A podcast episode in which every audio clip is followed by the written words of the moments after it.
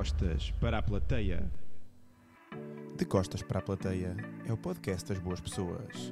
Liderança, finanças, marketing, empreendedorismo, tecnologia. Temas complexos, abordados de forma simples e descontraída.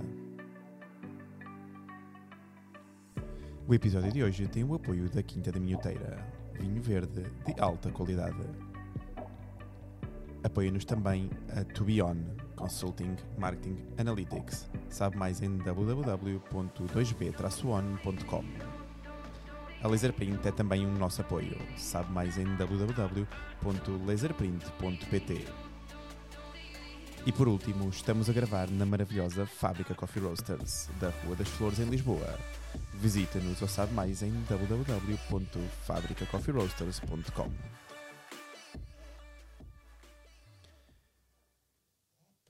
Contamos hoje com a presença de João Porfírio, maravilhoso fotógrafo do Observador. Sejam bem-vindos a mais um episódio.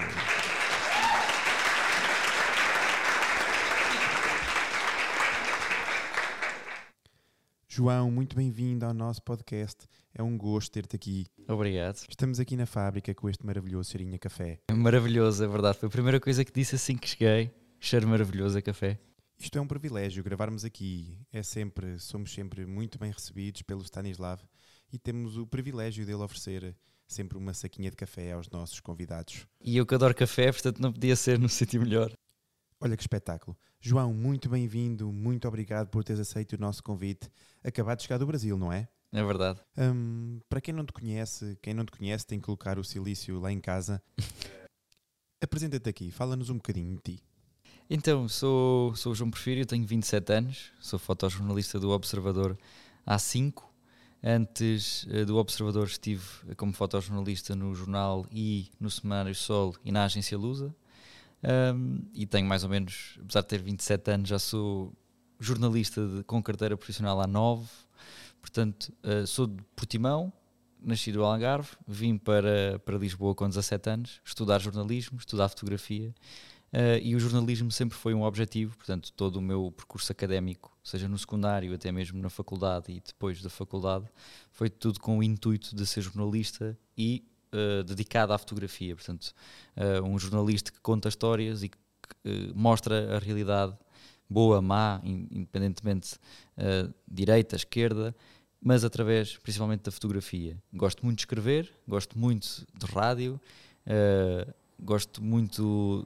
Já tive a oportunidade de fazer coisas em televisão e gosto muito também, mas é na fotografia que eu me identifico mais e é através da fotografia que eu considero que sou melhor um contador de história. Há muitos colegas teus com esse percurso, como tu, um, da parte um, de jornalismo, estarem aptos não só para a parte fotográfica, como também para a parte de texto, de criação de texto? Uh, não há muito, não há muitos jornalistas e, e com isto eu não quero que, que, que, os nossos ouvintes achem que eu me estou a achar a última Coca-Cola do deserto, mas um... isto é o que é, não é?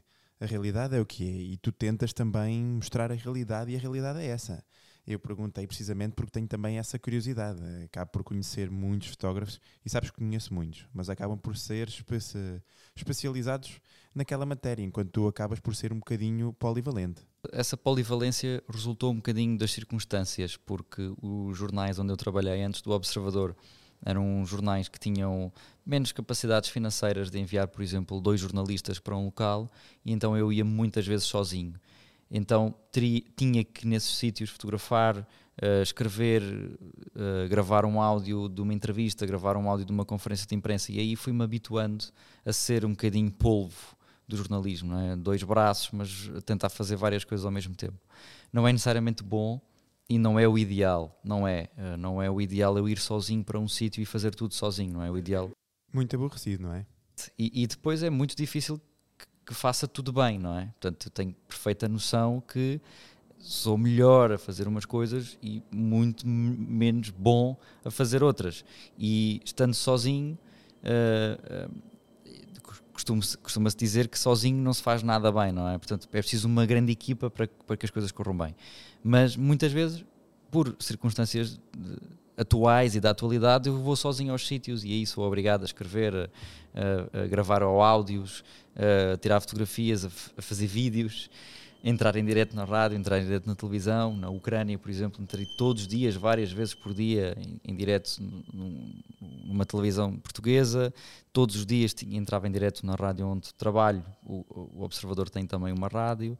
Uh, e quando, quando era preciso, escrevia e filmava e fotografava. Portanto, uh, não tenho nada aquela coisa de eu sou fotojornalista, só posso fotografar. Não, eu sou jornalista que se identifica mais e, e, e, tem noção que é melhor contar histórias através de fotografia, mas se tiver que contar histórias através de outro formato qualquer, o que interessa no fim do dia é, é que, o leitor, leitor, exato, é que a história e que o leitor saiba essa história, independentemente de que meio, seja áudio, seja através de um podcast, através de um texto pequeno, através de um, uma pequena legenda numa rede social, é que no fim do dia o que interessa é que a pessoa saiba e conheça aquela história.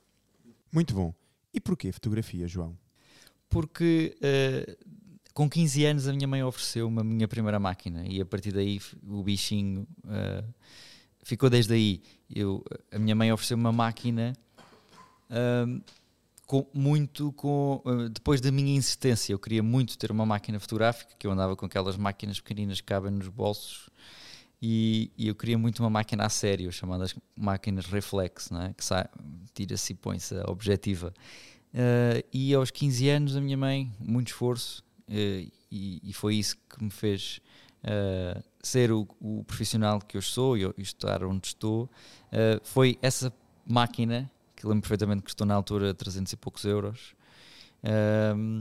e que fez toda a diferença que foi, foi ali com a, com a, máquina nas mãos e a começar a trabalhar e a começar, eu lembro, com 16 anos, a mandar e-mails aos jornais regionais do Algarve a pedir para dar emprego a um miúdo de 16 anos, quer dizer, estava no secundário. O que é facto é que esse emprego foi-me dado e muitas vezes eu, iam buscar à escola secundária no carro do jornal, portanto eu era conhecido como um jornalista já desde essa altura, que estava à porta da escola secundária, um carro gigante a dizer Jornal do Algarve, reportagem, Portanto, desde aí. E, e, e, pronto, eu comecei uh, a mandar e-mails e, e se calhar alguns jornais, e hoje sei que alguns desses jornais achavam piada a minha audácia e a minha, a minha lata. É? Sim, é um bocadinho a minha lata de mas este tipo tem 16 anos e está-nos a mandar um mail a pedir trabalho como fotojornalista. Vamos ver. E as coisas correram muito bem e até hoje agradeço sempre que que tem assim alguma exposição pública, como aqui, gosto sempre de salientar a importância que um jornal regional teve na minha vida e a importância que a imprensa regional tem no país. Muitas vezes a gente só, só, só olha para os grandes, as grandes televisões, as grandes rádios, os grandes jornais, mas a imprensa regional é que se dedica ao problema real do Portugal profundo. Sem dúvida, e são eles que denunciam, e muitas vezes os jornais nacionais pegam em problemas uh, denunciados pelos jornais regionais e aí a coisa torna-se nacional. E a imprensa regional tem um papel fundamental e eternamente agradecido por isso. Um, então começaste muito novo com experiências, mas agora estas últimas duas que tiveste, uh, gostava que tu partilhasse aqui connosco. Vamos começar pela mais marcante, provavelmente, foi a da, a da Ucrânia. Como é, que, como é que foi? Em primeiro, como, como é que surgiu a oportunidade de ir para lá? Acabaste por, por havendo a possibilidade, foste tu que tiveste mais iniciativa que gostavas gostava disso. Conta-nos conta um pouco. Como é que foi também a preparação? Sim, a preparação. A ida para a Ucrânia tem um, uma história curiosa, porque uh, recordas certamente que começava-se a falar uh, uma semana, duas semanas antes de facto da guerra ter, ter começado, que podia haver uma guerra, que, e os comentadores dividiam-se entre vai haver, não vai haver, Putin vai avançar com uma invasão, não vai avançar. Uh, durante duas semanas este foi o tema, vai haver, não vai haver. E nós, eh, a assistir, nós no jornal, a assistir a isto, claro que queríamos ir ouvir as pessoas, neste caso os ucranianos, uh, e queríamos ir fazer reportagens sobre isto. E marcámos no dia 22 de fevereiro uma viagem para dia 24. 24 que foi o dia em que começou a invasão da Rússia à Ucrânia. Por acaso, como é óbvio, nós não temos o poder da adivinhação. Era bom que tivéssemos. Era bom que tivéssemos. Tínhamos antecipado um dia e tínhamos o nosso voo direto de Lisboa a Kiev às 6 da manhã a guerra começou às quatro da manhã portuguesas, seis da manhã ucranianas. Portanto, duas horas antes de apanharmos o voo, a invasão começa. Os... Já estavas no aeroporto? Já a ir? Espera, exato. A história vem agora. Uh, o espaço aéreo encerra automaticamente, portanto é impossível voarmos para Kiev e a nossa prima, o nosso primeiro pensamento foi: não vamos. E uh, um bocadinho lata, lá está, da minha parte, disse: não, agora é que temos de ir. Como é óbvio, agora é que temos de ir. E então liguei à, à diretora que estava acordada na altura, bom, era 4 da manhã em Portugal, portanto, liguei à diretora na altura e disse: eu vou apanhar o voo e a meio mudo e vou comprar um voo para a Polónia e vou para a Polónia. Alugo um carro e ainda hoje entro na Ucrânia, garanto-te. E assim foi. Apanhei o primeiro voo, a primeira escala, saí, porque o voo para Kiev não, não podia ser feito, e apanhei um voo para Cracóvia. Em Cracóvia aluguei um carro, andei 4 horas de carro e atravessei a fronteira uh, da Ucrânia e ainda dia 24 entramos na Ucrânia e começámos a fazer trabalhos logo na fronteira porque um, ehm, já estavam muitos, muitos refugiados a querer sair do país. Imediato? Mal, mal arrebentou a guerra com os refugiados? Sim, há cerca de 5 horas, 6 horas depois. Ou seja, foi o tempo das pessoas começarem a pôr tudo o que conseguiam dentro dos carros e começarem a ir embora. As pessoas que estavam mais perto da fronteira, bem mais. Uh, felizmente, a saída bem mais facilitada. Quem está no interior, e, e a Ucrânia é um país gigante Uh, quem estava mais longe da fronteira demorou dias e dias e dias. Eu lembro-me que a meio, eu, eu, uma semana e meia ou duas semanas de eu lá estar, o período médio para conseguir atravessar a fronteira de carro eram de quatro dias. Portanto, as pessoas em média passavam quatro dias numa fila de trânsito para tentar sair do país. E, e pronto, portanto, com isto não houve grande preparação porque eu fui para a Ucrânia sem saber para o que ia, uh, sem saber que tipo de armamento é que estava a ser usado na Ucrânia, uh, como é que eu me podia proteger, em que hotéis é ia ficar, porque eu já tinha tudo reservado, eu tinha hotéis marcados em Mariupol, eu tinha entrevistas marcadas para Mariupol, eu ia para o Donbass, eu ia para Kherson, tudo cidades que foram logo controladas pelo, pela, pelo exército russo. E portanto, eu fui para Lviv assim que entrei na Ucrânia e pronto, a viagem começou aí. Portanto, a viagem era programada de 12 em 12 horas. O que é que vamos fazer das próximas 12 horas? Isto. Das próximas 12 horas vamos fazer turnos. Eu fazia turnos com a minha colega, a a tocar, vamos para o bunker. Um, Lembro perfeitamente, hoje digo isto com algum alguma tentativa de sentido de humor, porque se eu carregar todo este peso, não é? Não, é impossível eu prosseguir com a minha vida de jornalista. E, mas a primeira vez que eu estou a dormir e, e que toca a sirene, eu, eu abro os olhos e já estou em pé. Portanto, tal não foi o susto, tal não era a aflição. Reagiu logo. Tal não, pronto, eu estou a exagerar, não é? mas para tu perceberes e as pessoas que nos estão a ouvir perceberem o, o susto que é e a aflição que é de repente haver um aviso, passa a redundância, uh, que te avisa da morte, da possível morte. É? Nós sabemos que um dia vamos morrer, mas à partida se tudo correr naturalmente, não, não sabemos quando, nem em que, circunstâncias. E, e aqui foi das coisas que mais me marcou: existe uma sirene que te avisa. Eh, na verdade, aquela, aquela sirene ensurdecedora está-te a dizer uma coisa: que é proteste, senão podes morrer. E o mais assustador daquela sirene, que eu também tive a oportunidade de ouvir, é que não fazem a mínima ideia onde é que vai cair. Exatamente. Exatamente. Se é ali ao pé de ti, se é. São 2 km, são a 100. Se as antiaéreas vão sacar aquele míssil que vem lá, é, é inacreditável. É. O barulho é. É ensurdecedor e depois fica. Não sabemos quando é que vem, não é? Sim, sim. Mas ali aquilo vai começar de repente. É, é verdade. E, e aquilo fica no eco, não é? Fica dentro da nossa cabeça e quando me perguntam a primeira coisa assim da Ucrânia, pá, sem dúvida as sirenes. Claro que depois eu tive três meses na Ucrânia, portanto a coisa normaliza-se, é? Bom, mais uma sirene, mais uma sirene. Mas os primeiros 15 dias foi uma coisa assustadora. Simplesmente assustadora. Uh, por isso, por este sentimento de tocar uma sirene que ou eu me protejo ou eu tenho azar e cai, cai um míssil e eu posso morrer. Portanto, este sentimento de, de proteção, falta dela e possível morte foi assim uma coisa bem difícil de gerir. E depois, em Lviv, uh, aquela, aquele confronto entre a saída dos pais, aliás, a, a, a saída das mães e de, das mulheres e dos filhos e os pais a ficarem na, nas plataformas de comboio. Um, tu passaste pela estação de Lviv, penso eu, e aquela estação tem uma carga emocional para mim, que é uma coisa, sempre que eu agora vou à Ucrânia, faço paragem lá, para as pessoas perceberem, portanto nós atravessamos a fronteira sempre a pé, e depois temos um motorista que nos leva à estação de Lviv, e da estação de Lviv aí apanhamos comboios para, toda, para todo o país. E a estação de Lviv é ali o ponto de entrada, quem vem da parte da Polónia, é? e aquela estação para mim tem uma carga emocional brutal, porque consigo, sempre, sempre que entro naquela estação, a, última vez que lá estive, bastante calma, silenciosa, sem ainda grandes aglomerados. Dizes? Ainda com muitos carrinhos de bebés?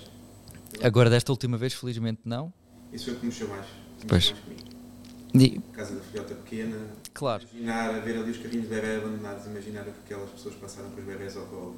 É inimaginável. Sim, ainda no, ainda no outro dia fui, fui, fui falar sobre isto da Ucrânia no, numa faculdade e estava-lhes a mostrar uma fotografia de uma mãe uh, num vão de escadas, entalada, literalmente entalada, em, há 12 horas ali. Uh, entre várias pessoas que estavam a tentar entrar no comboio. E a mãe, desesperada, e eu tenho essa, tenho essa imagem em vídeo e em fotografia, fiz ao mesmo tempo, portanto estou a fotografar e filmar ao mesmo tempo com o telemóvel em cima da câmera, uma giringonça que eu ali montei. E que me permite isso, permite-me fazer foto e vídeo ao mesmo tempo e consigo também, lá está, contar a, a mesma história em vários formatos. E é uma mãe em, em pleno desespero que entrega o filho a outra mãe que já está na plataforma e essa mulher agarra nesse bebê e entra no comboio, o comboio parte. E a mulher fica ali, na mesma, entalada entre milhares de pessoas e vê o seu filho ir embora. Entrega, esta, aquela mãe entregou o filho a uma desconhecida, trocaram números de telefone e eu não sei até hoje se a mãe voltou a encontrar o filho. Foi, foi bacana não ter chegado com o contacto. Isso é fiquei, fiquei, fiquei, fiquei, fiquei ficamos por e-mail, trocámos alguns e-mails que quando eu os últimos e-mails que eu, que eu troquei ainda não tinham uh, conseguido entrar. Exato. Mas isto foi constante. Isto foi, estas histórias foram constantes e portanto, muito mais do que ouvir bombardeamentos, ver cadáveres no chão, pronto, Bucha, não é? entrar em Bucha e ver todos, tudo, tudo aqueles massacres eh, mais do que isso foram as histórias das pessoas vivas. E o choro, as lágrimas, o desespero, os gritos, os gemidos de aflição. É? Quando uma pessoa está muito aflita, a pessoa nem chora. Aquilo é um gemido de aflição que é uma coisa que é muito difícil de caracterizar. E isso ecoa na nossa cabeça e tira-nos o sono. E fica marcado. E fica, sim. e a exposição que tu fizeste, fala-nos da da necessidade de fazer a, a, exposição? Foi também um contar dessa história? Foi com o objetivo também de sarar algumas feridas uma pessoa traz, não é? Ninguém passa por aquele ambiente e vem, e vem de lá completamente igual. Muda-nos, sem sombra de dúvida.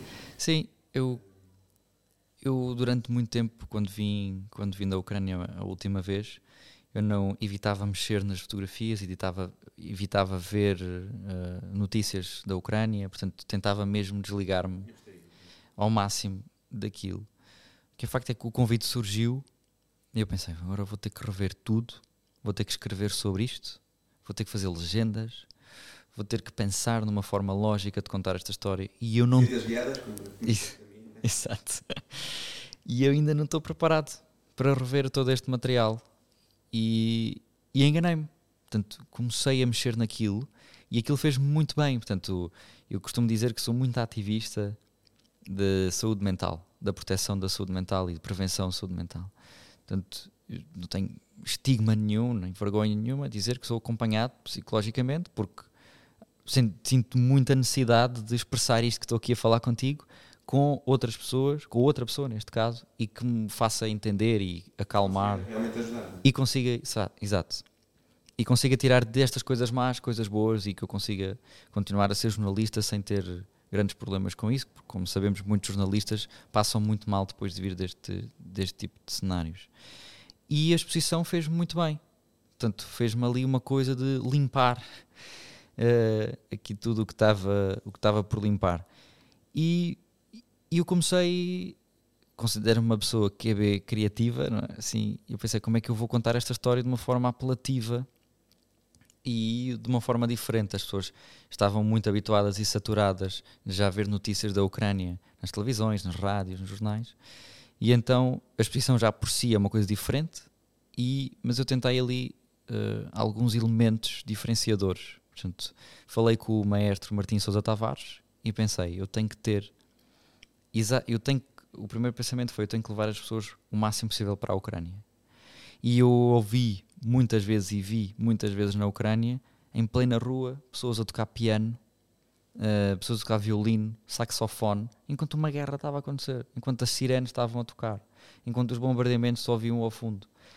E isso foi das coisas que mais marcou positivamente. Ou seja, no meio de tanta desgraça, há alguém que? Isso, que encontra na música clássica um escape. E a música clássica, que é uma coisa que já por si linda, não é? E tranquilizadora e harmoniosa. E então, nada melhor do que juntar um maestro da minha geração, muito uh, profissional e muito reconhecido na sua área, e pedir-lhe para fazer a curadoria musical. E alternar com a curadoria musical do Martim sirenes, as sirenes que eu há pouco falava. Portanto, tu estás a visitar a exposição e de X em X minutos toca uma sirene e apanha-te de surpresa, exatamente para criar o sentimento que os ucranianos sentiam que é, vou ter que me proteger. Ali, felizmente, não, não tens que o fazer. E outras, outras, outros elementos, por exemplo, eu fiz uma réplica de um carro uh, está, que, está, que estava baleado com balas reais uh, nos sítios exatos onde uma família, a família do Vova, que é um rapaz de 13 anos, uh, nós entrevistámos o Vova e a mãe, o pai infelizmente morreu neste tiroteio, um, e eu tirei uma fotografia ao carro desta família e fiz uma réplica quase perfeita do, dos tiros, do número de tiros e do local dos tiros onde este carro foi baleado realmente. E então levei isso para a exposição. Um, está uma legenda bastante descritiva de onde é que foram os tiros, quem é que morreu dentro daquele carro. Portanto, a, a, pessoa que entra na exposição, a primeira coisa que vê é um carro baleado e a descrição de que num carro igual àquele, nos tiro, um, no, nos no, lugar, no local dos tiros, muito parecidos ao, ao, ao que ali estão, morreram duas pessoas, incluindo o pai da família. E depois, uh, outro elemento que eu também acho que pôde ter ajudado uh, a ter levado as pessoas ainda mais para a Ucrânia foi construir um bunker com sacas de areia iguais às trincheiras e aos bunkers que, que eu vi na Ucrânia e dentro desse bunker num pequeno retângulo havia uma televisão e aí projetava-se um, as nossas reportagens de vídeo do Observador e aí as imagens de vídeo que lá está que captei ao mesmo tempo que fiz fotos não é? Uh, e os relatos áudio que nós fizemos para a rádio. Portanto, essas imagens estão, uh, esses áudios estão sobrepostos às imagens e a pessoa ali senta-se, está num ambiente completamente isolado, sacos de areia camuflados por todo o lado, está mesmo quase a sentir-se uh, como se estivéssemos num local de guerra. E, e depois, sem dúvida nenhuma que eu tinha que ter isto, a exposição foi trilingue, português, inglês e ucraniano. Uh, não fazia sentido de outra maneira. Uh, muitos ucranianos, felizmente, estão hoje no nosso país e em segurança. E eu queria também que eles fossem à exposição de ver e de se sentirem uh, quase homenageados e abraçados, vá, ali pelos portugueses. e pronto, em estas especificações, a exposição tem cerca de 30 fotografias, umas muito grandes, outras muito pequenas para fazer o exercício ao, ao, ao visitante de se aproximar uh, para ver certos pormenores, que é a minha intenção quando as pessoas se aproximam de fotos pequenas, é de terem atenção a, certos pormenores, e fotografias gigantes, que é exatamente o oposto, afastarem-se para verem a dimensão da desgraça. E a, a dimensão da desgraça muitas vezes era proporcional ao tamanho da imagem. E isso, penso eu, diz-me tu, a intenção era criar um impacto na pessoa e espero, espero que esse impacto tenha sido, tenha sido concretizado e agora o objetivo é, é levar a exposição a outros pontos do país. Estamos a tratar disso e vamos ver se, se vamos conseguir. Gostava muito que outros, que, outro, que outros pontos do país acolhessem aquela exposição, porque eu acho que é uma exposição bastante importante. E, e para mim, pronto, tive a oportunidade de ver ao vivo uh, e que depois tive a oportunidade de ver aquilo que, que replicaste, é sem dúvida uma réplica muito, muito, muito similar. Obviamente que não é igual, não é igual. Claro. Sou indo ao, ao, ao local, mas toda a experiência imersiva acaba por nos transportar também para, para, aquele, para aquele espaço. Obrigado. Uh, e como é que foi seres premiada por isso? Fala-nos do, do prémio que, que receberam. É verdade. Uh, recebemos um prémio bastante importante uh, para o jornalismo. É um prémio muito, provavelmente, desconhecido para, para a maior parte das pessoas. Um, mas é um prémio bastante importante no panorama mundial do jornalismo. É o maior prémio da América Latina e um dos maiores prémios do mundo. E o chama-se Prémio Gabo. E para mim, a intenção dos prémios tem um único objetivo, que é uh, fazer com que as pessoas voltem a ver o trabalho. Mais pessoas conheçam aquela história. Um, e termos ganho este prémio no, na América Latina, um, um prémio ibero, ibero-americano, foi, foi uma coisa ótima nesse sentido, ou seja, muito mais pessoas no mundo conheceram as histórias daquelas pessoas que nós, que nós entrevistámos na Ucrânia. Um, e isso, só por isso já valeu o prémio, não é? O dinheiro, o, o, o reconhecimento, a estatueta, o, o, ir bem vestido, o ir de fato e gravata, blá blá blá, isso não interessa absolutamente para nada. A cerimónia é tudo performers que não, para mim, claro que é um reconhecimento bom do nosso trabalho, mas não é para isso que eu e os meus colegas trabalhamos. E, e é mesmo para isso que é reconhecimento e, sobretudo, fazer com que mais pessoas vejam e conheçam aquele, aquelas histórias. Um, antes de passarmos agora para a próxima, para a próxima parte, gostava que contasse um bocadinho a história do tanque. Não é? Porque tens um tanque que está pronto para vir para Portugal, para também tornar a tua exposição mais imersiva. Conta-nos essa tua ideia e como é que está aí esse processo. É verdade. Uh, vamos ver, espero que se concretize. Uh, em princípio, bom, está tudo planeado para que isso, para que isso aconteça da melhor maneira.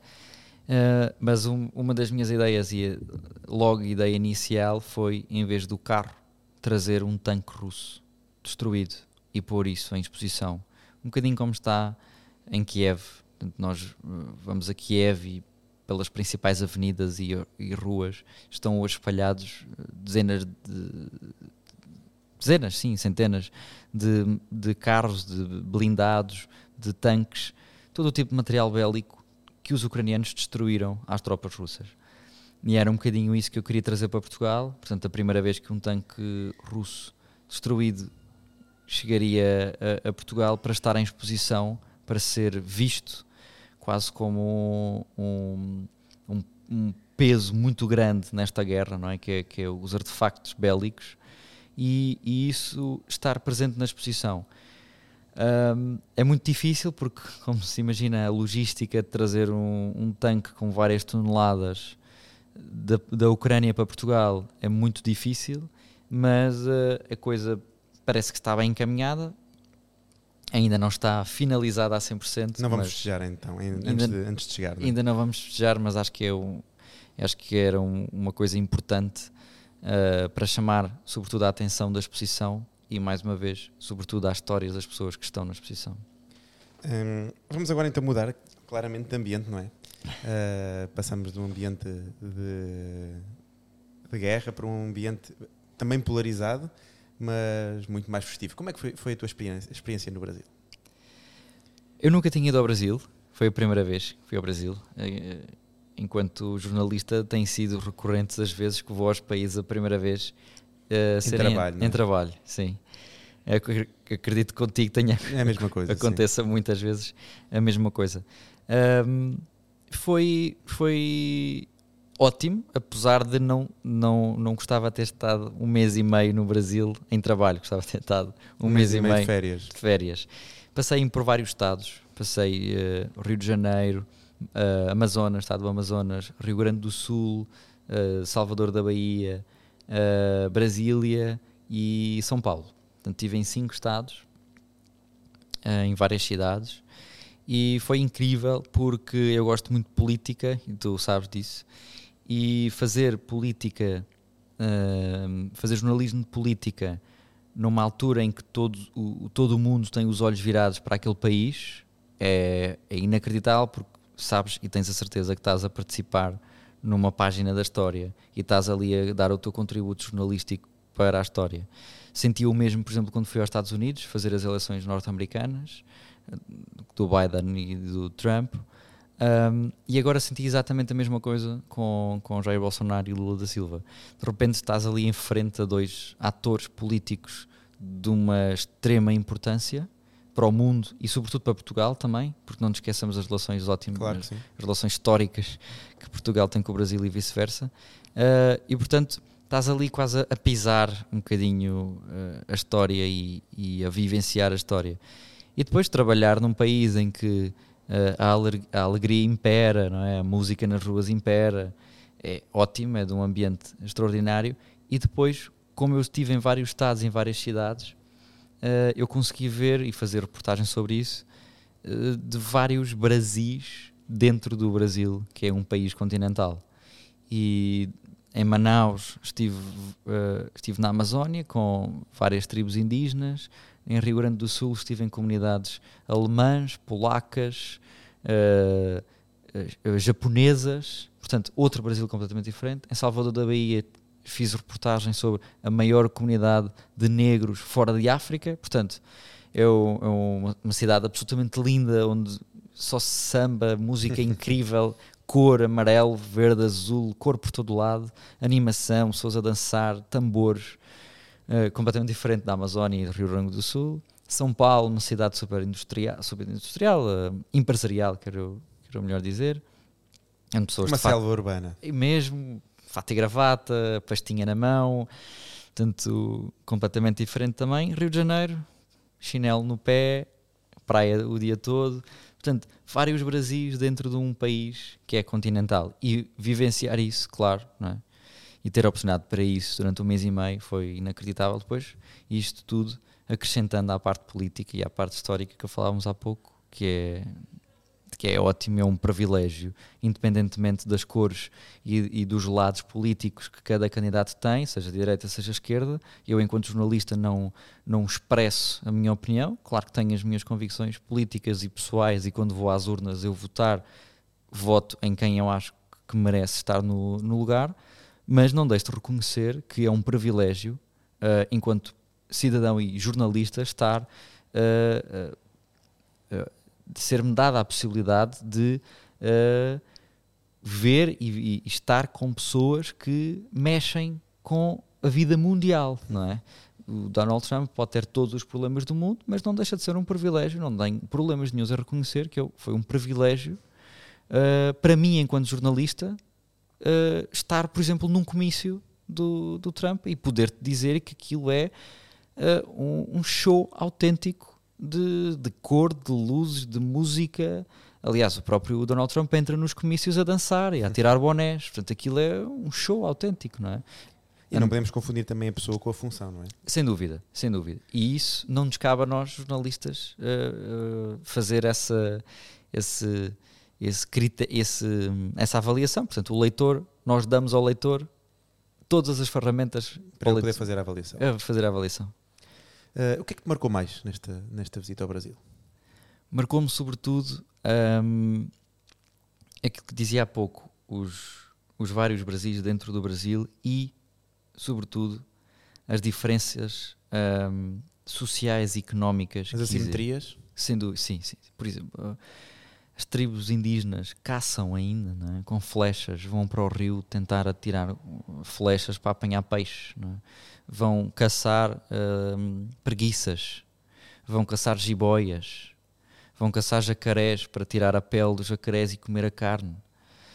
Em São Paulo, como disse, os homens de pastinha e fato e gravata, as mulheres salto alto e vestido. Uh, portanto, eu, isso, isso foi a coisa que mais marcou como é que é possível, e ainda bem que é assim, uh, um país tão grande consegue ter várias uh, realidades diferentes. E isso tem, necessariamente, coisas más, porque uh, as pessoas que são pobres são muito pobres e as pessoas que são ricas são muito ricas. E, claro, sem esquecer as favelas, não é? A falta de dignidade humana que se vive dentro das favelas, porque nas favelas vivem pessoas sérias, não todas, claro, mas isso, dizer, vamos ao melhor bairro de Lisboa, ao melhor bairro do Porto e tem pessoas sérias e pessoas não sérias. E Muitos nas... ricos também pouco sérios na nossa sociedade, não é? Sem dúvida. E nas... ser rico não nos faz mais sérios ou menos sérios. Sem dúvida. E as favelas a mesma coisa. Há famílias e mulheres de trabalho e homens de trabalho, uh, mas que vivem em condições sem água, sem luz, sem saneamento básico, sem água potável. Uh, em Brasília, eu fiz uma reportagem, por exemplo, em Brasília, que é a capital do país. Muitas vezes, muita gente não se lembra que Brasília é a capital do país, apesar de estar ali bem, bem no no interior do país e ter, ser uma capital só há 62 anos, antes era o Rio de Janeiro. Um, e é a capital, uma cidade construída, vocês sabem certamente, uma cidade construída de raiz, foi projetada, aquilo é tudo simétrico, tudo rego e esquadro, uma cidade horrível na minha opinião, sem grande interesse histórico, eu gosto de ir eh, visitar cidades que têm edifícios históricos e, e uh, nós pensamos, bah, Brasília foi construída assim, dessa maneira, portanto, à partida não tem essas diferenças sociais e não tem pobreza, porque se foi construído raiz, as pessoas não vão construir coisas raiz pobres, não é? Mas existe pessoas a passar fome em Brasília, a 20 km do Palácio do Planalto, onde trabalha o Presidente, a 25 onde, onde vive o Presidente, no Palácio da Alvorada. Pessoas a passar fome, que têm um, um, um pacote de arroz para um mês inteiro. E, e, e, isto foi das coisas, claro, que mais me marcou. Como é que é possível um país tão grande, o maior produtor, como Lula da Silva disse em todos os comícios, com muito orgulho, o maior produtor alimentar do mundo, tem tens, pessoas a passar fome. Tens pessoas a passar fome. Mas depois é incrível como é que o povo é tão feliz, não é? É verdade. É inacreditável. Sim. Com tão pouco, é, é mesmo feliz. Uh, e isso não estou sem diferentes estados, por exemplo, em Salvador, pessoas respiravam felicidade, era uma coisa que contagiava, de repente eu estava a bater o pé. e, e, é mesmo isso que disseste, as pessoas são mesmo muito felizes e, e isso é incrível de ver. Um, e como é que foi para ti fotografar num ambiente completamente polarizado? Sentiste que o facto de ser jornalista, que eras olhado de forma uh, um bocadinho mais vil, ou, ou foi, para ti foi fácil enquanto, enquanto jornalista? Vimos que alguns colegas teus que não tiveram, tiveram. uma reação uh, tão amigável, não é? Sim. reações um bocadinho mais hostis. Tu sentiste, sentiste isso na pele? É, este, esse tipo de, de, de situações acontece uh, dependendo da altura em que estamos na eleição. Vou-te dar um exemplo. Uh, os, os, os apoiantes de Jair Bolsonaro sempre me trataram bem enquanto jornalista sempre, sempre com aquela crítica, jornalistas isto, jornalistas aquilo, mas sempre fui recebido de uma forma respeitosa e digna, sempre. A partir do momento em que se percebe que Jair Bolsonaro pode perder de facto as eleições, isso muda completamente. E foi exatamente o que aconteceu quando se percebeu que Donald Trump ia perder as eleições. O padrão é igualzinho, não há diferença absolutamente nenhuma. Aliás, o padrão de comportamento dos, dos apoiantes de Donald Trump são iguais aos, aos de Jair Bolsonaro. Iguais. Não vi absolutamente diferença nenhuma. Um, e claro também que quando nós percebemos, enquanto jornalistas, que a coisa pode, pode correr mal para o nosso lado, eu não tenho prazer nenhum em gerar confusão, nem tenho prazer nenhum em que haja confusão criada por mim ou com a minha presença, não é? Portanto, eu sei até onde posso ir e se vir que estou a correr. Retiras-te, não é? Retiro-me. Se estou, a minha integridade física está posta em causa, eu sou jornalista, não sou. Super-herói. Super-herói, portanto, retiro-me e a coisa à partida fica, fica, fica apaziguada a partir daí. Mas sim, é, um, é uma mudança de chip muito grande, não é? De repente estamos a fotografar pessoas muito pacíficas e que, e que querem os jornalistas ali e não estou a dizer se é de Lula ou de Bolsonaro, e depois vamos para o outro lado, uh, porque também existe apoiantes do Lula que não, que não, que não nos conseguem olhar claro. sequer para jornalistas, não, é? não estou aqui a culpar uns apoiantes ou outros, há apoiantes de um lado e do outro que não, que não conseguem sequer é, admitir o facto de estarem ali jornalistas. Portanto, e a crítica aos jornalistas era tanto da esquerda como da direita. Portanto, Isso era, era igual. Mas sim, isso torna também assim, o nosso trabalho um pouco mais. Um, ou seja, temos de estar sempre Desafiante. a olhar por cima do ombro, não é? Mas. E daí algum, algum, alguma proteção nossa, por exemplo, nós contratávamos em muitas situações eh, seguranças. Nós tivemos em algumas situações uma pessoa que estava ali, sem grande Aparato. aparato, mas estava ali atrás de nós, a olhar por nós, não é? a olhar para onde nós não conseguíamos olhar, pagava em nós, é melhor irmos embora neste momento, é melhor eh, irmos para o carro, fechamos no carro e, e voltamos a sair quando as coisas ficarem mais calmas. Portanto, uma pessoa que conhece a realidade brasileira, seja qual for os lados, e que nos protegia nesse sentido, aliás. Eu também ando com muito material, material com muito caro. Muito valor, não é? E portanto, essa pessoa também nos ajudava nesse sentido. Olha, agora vamos guardar a máquina, eh, porque é melhor aqui neste ambiente. Guardamos, tiramos a máquina quando eu disser que vai ser seguro. Pronto, esse tipo de segurança foi também tomada para evitar, minimizar esses riscos. Hum, que conselhos é que darias a quem quisesse entrar agora, começar uma carreira no mundo da fotografia? Além de pedir uma máquina com 15 anos à Ah, mão. bem, Exato. Bom, eu acho que a coisa mais óbvia, muito clichê, ahm, terá não desistir, não é? Bom, mas o não desistir, eu dou, vou dar um exemplo muito prático do que é não desistir. Eu pedi o meu primeiro estágio à agência Lusa, não uma vez, não duas, não três, não quatro, não cinco, não seis. À sétima vez que eu pedi o estágio é que me foi dado. Anda lá, não é? Quase um, Já chega de já chega, pá. Não pá. peças mais, vem. E epá, aí vem chega. só, pá, vem só e pode ser que assim te cales. Talvez isso tenha acontecido. Bom, o que é facto é que correu bem. Ahm, e saí do estágio logo com emprego, noutro sítio. Ah, mas isso para dizer às pessoas que, que querem esta área, jornalismo, fotografia, fotojornalismo, que vão ouvir muitos nãos. E a nossa área está muito saturada. É muito difícil conseguir, infelizmente, trabalho na nossa área. É um facto. Mas eu sempre eu tive um professor que sempre, que sempre nos disse nas aulas: eh, Eu não conheço nenhum bom fotojornalista que não tenha emprego neste momento. E eu, salvo raras exceções, eh, digo a mesma coisa. Todos os ótimos fotojornalistas que eu conheço têm, infelizmente, todos emprego. E portanto é tentar ser o melhor, tentar esforçar para ser o melhor, sem obviamente ultrapassar nem pisar os outros, mas tentar ser o melhor, fazer coisas ah, sem que ninguém peça para fazer e insistir, sobretudo, com, o, com quem nos contrata, não uma, não duas, não três, se for preciso seis, sete, oito, às vezes forem precisas, até a pessoa nos dizer taxativamente que não, porque A mais B. E acho que foi essa insistência das sete vezes que hoje fez com que eu hoje eh, estivesse aqui, se calhar, a falar contigo. Muito bom. Hum, tu também fazes a gestão de uma, de uma equipa, não é? Ah, de fotógrafos e fazes. hum, como é que tem sido essa, essa experiência em termos, de, em termos de liderança tão novo? É? Nós eu costumo dizer muitas vezes, também comecei muito novo a, a- a liderar equipas, que idade não tem nada a ver com, com competência. Mas para ti, que acabas por ser o homem dos mil ofícios, como é que é para ti ainda teres esse bónus de, de gerir e liderar uma equipa? Bom, é das coisas mais complicadas porque hum, porque deixamos de ou seja, as nossas consequências deixam de, de nos fazer mal ou bem só a nós, não é? Se eu fizer uma má, uma má escolha, uma má decisão, se eu fizer uma má decisão, é uma, é uma consequência que eu tenho que acarretar com ela, não é? E tenho que tirar as, as ilações das minhas consequências. Se eu tomo más decisões sobre outra pessoa, a outra pessoa vai fazer um mau trabalho sobre a minha coordenação, sobre a minha decisão. Portanto, é um duplo, é uma dupla responsabilidade. E isso tira muitas horas de sono.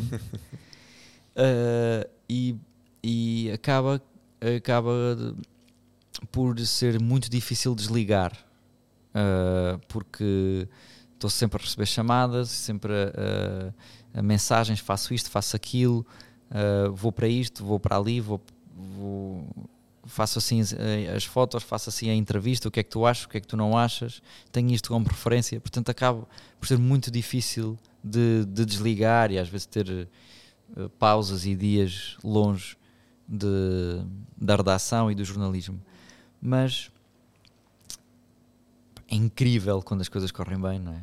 É muito bom, é muito gratificante. Podemos contribuir também para o desenvolvimento dos outros, não é? Dos outros, sem dúvida, é muito bom quando nos agradecem, dizem pá, essa decisão não, eu achava que não estava certa, fiz o que tu disseste e estava correu bem. Correu bem, obrigado por isso, aprendi com isso. Aconteceu e acontece e vai acontecer certamente uh, o contrário, não é? Pá, eu achava que, que estava a tomar uma boa decisão e claramente foi uma má, muito má decisão. Se não soubéssemos coisas... que eram boas, eh, estávamos no Euro Milhões e não Sim. estávamos aqui a, a, liderar ninguém, estávamos nas, nas Bahamas a, a, apanhar sol. Exatamente.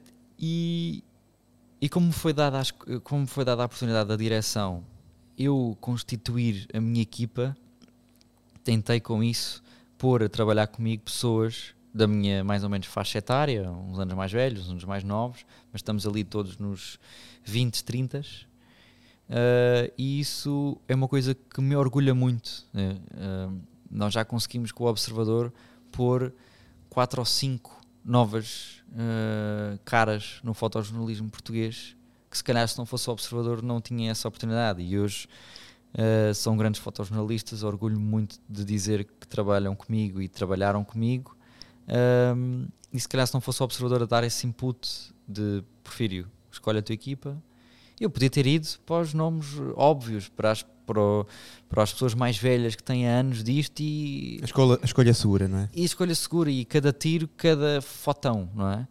Uh, mas é pá, já que alguém acreditou em mim há uns anos, e não há muitos, né? só tenho 27, mas já que alguém acreditou em mim, vou fazer o mesmo. Retribuir. E, pá, e hoje trabalho com amigos e trabalhar com amigos é, pff, é fantástico. É a melhor coisa. Um, chegamos aqui ao momento aqui da, desta terceira temporada, que é o momento fora da box, que basicamente é aquele momento em que superaste uma situação fora da box, de forma criativa. Como é que tens algum desses momentos? Não?